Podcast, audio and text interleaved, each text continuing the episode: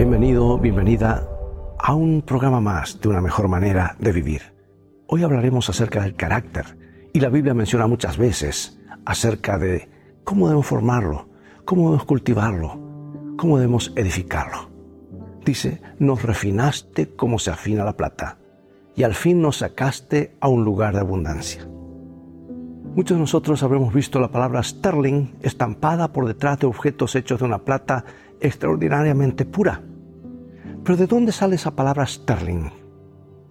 De acuerdo con Walter de Pinkbeck, que vivió por el año 1300, algunos años antes de su época había una firma mercantil en Hanse, al norte de Alemania, llamada Esterling los socios de la firma eran reconocidos como gente muy recta en su trato, al extremo de que gozaban de privilegios especiales de comercios y, bancos.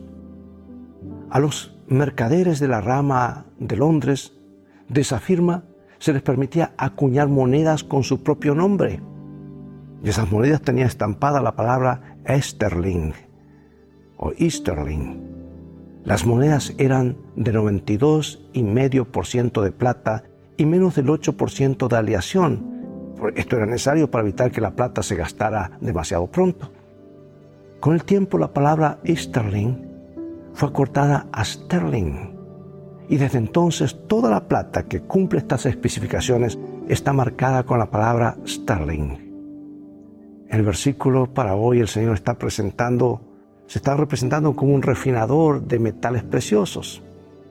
En la Biblia se representa a los refinadores de oro y plata como sentados delante de un horno observando intensamente el proceso de purificación para que no se perdiera nada del precioso metal.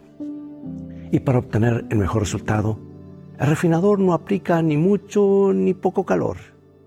Después que el oro era llevado al punto de, del derretido, la escoria era eliminada sin dañar el precioso metal. ¿Sabes que con frecuencia Dios usa las pruebas que parecen tan fieras para refinar nuestros caracteres? Como lo dijo el salmista, nos refinaste como se afina la plata y al fin nos sacaste a un lugar de abundancia. Esta abundancia de la que se habla aquí el salmista no es la abundancia de cosas materiales, sino de cosas espirituales, una riqueza que hace que nuestra obra para Dios surja de un corazón lleno de motivos puros. Lo que sterling es para la plata, el cristiano debiera ser al carácter, porque esta es una mejor manera de vivir.